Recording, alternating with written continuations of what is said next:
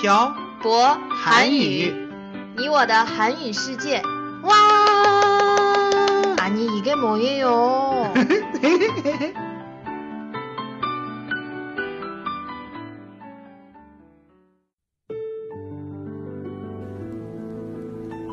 “跟朴博学韩语”，请在淘宝搜索店铺“朴博韩语”，查看课程详情。欢迎大家一起来学习。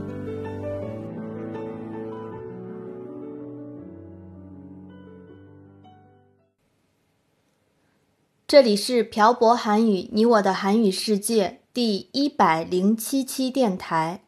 文字版可以在微信公众号“朴博韩语”上回复本期标题“二零二零春节”获取。안녕하세요여러분，빡빡한국어의小博쌤입니다。 안녕하세요 여러분 빡빡 한국어의 연동쌤입니다 연돈 쌤, 네 태태씨 우리 정말 오랜만에 대화를 올리는 것 같아요. 맞아요 1월 중순쯤에 제주도에 갔다가 어, 설도 세웠으니 그렇죠? 근데 우리 설에 아무 데도 안 가잖아요. 음 그렇긴 했죠 그러면서 왜 설을 세느라고 대화를 못 올렸다고 핑계를 대요? 설에는 우리도 좀 쉽시다 태태씨 그래요. 그러고 보니 저희 대련내에서 설을 쐴 건 이번이 처음이네요. 맞죠? 네 태태 씨와 결혼을 하고 나서 매년 설날은 태태 씨 집에 가서 세웠어요 사실 원래 기차표도 다 사놓고 고향에 가려고 했는데 못 가잖아요. 네. 이번에 우한에서 발생한 신종 코로나 바이러스 때문에 기차표도 취소하고 태태 씨 고향에 가지 않고 대련에서 설을 세웠어요. 음, 대련내에서 이렇게 쇠는 것도 나쁘지 않은 것 같아요. 제 생각에는 아마도 앞으로 대련에서 저희 둘이 설을 보내는 기회는 거의 없을 것 같아요.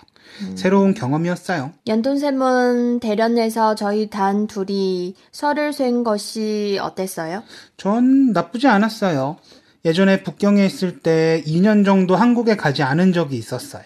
그러면 그대도 설에 한국에 가지 않고 북경에서 혼자 보냈어요? 네.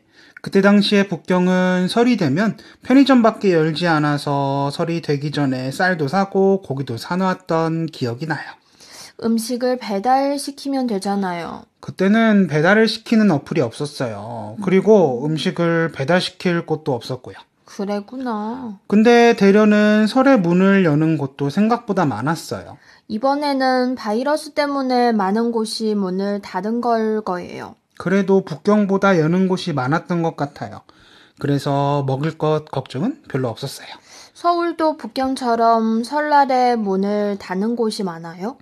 음, 큰 음식점은 닫지 않지만 작은 가게들은 거의 다 닫을 거예요. 그래요? 사실 저도 잘 몰라요. 한국에 있을 때 설에는 저도 시골에 내려가니까요. 연돈쌤은 한국에 있을 때 설에 서울에 있었던 적이 없어요? 고3 때 빼고는 없었던 것 같아요. 태태 씨는 설에 고향에 가지 않은 적이 있어요? 전 설에 무슨 일이 있어도 고향에 갔어요. 이번 설에 바이러스 때문에 태태 씨 고향에 가지 못했을 때 가장 무서웠던 것이 있었어요. 뭐가 제일 무서웠어요? 마트에 진열되어 있던 라면들을 다 사가고 쌀도 없고 밀가루도 없는 걸 보고 너무 겁이 났어요. 그건 사실 저도 좀 무서웠어요. 이렇게 사람들이 사재기를 해서 품귀 현상이 계속되면 우린 어떻게 버티나 이런 생각을 많이 했어요.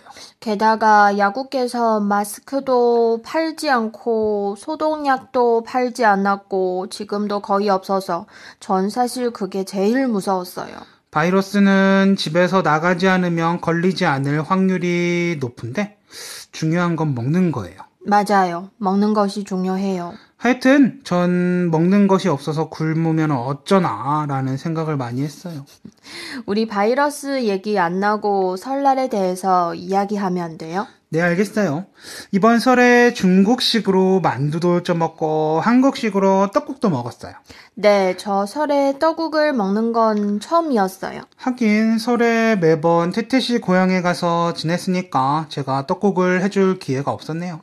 혹시 모르시는 분들을 위해서 왜 떡국을 먹는지 설명해 주세요. 한국은 설날에 떡국을 먹어야 한 살을 더 먹는다고 생각해요.